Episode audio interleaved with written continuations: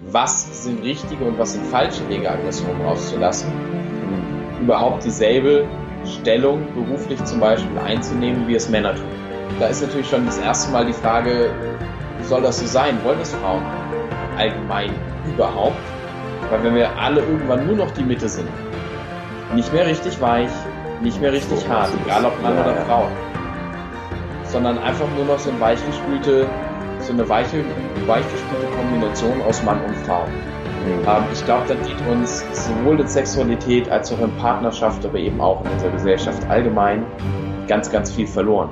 Bei mir ankommen, in meiner Mitte sein, bedeutet eigentlich für mich viel mehr, ganz bewusst auf schwarz oder auf weiß wechseln zu können. Mir wieder was vorgenommen, hab's eine Weile gemacht, hab's eine Weile gemacht und wieder gescheitert.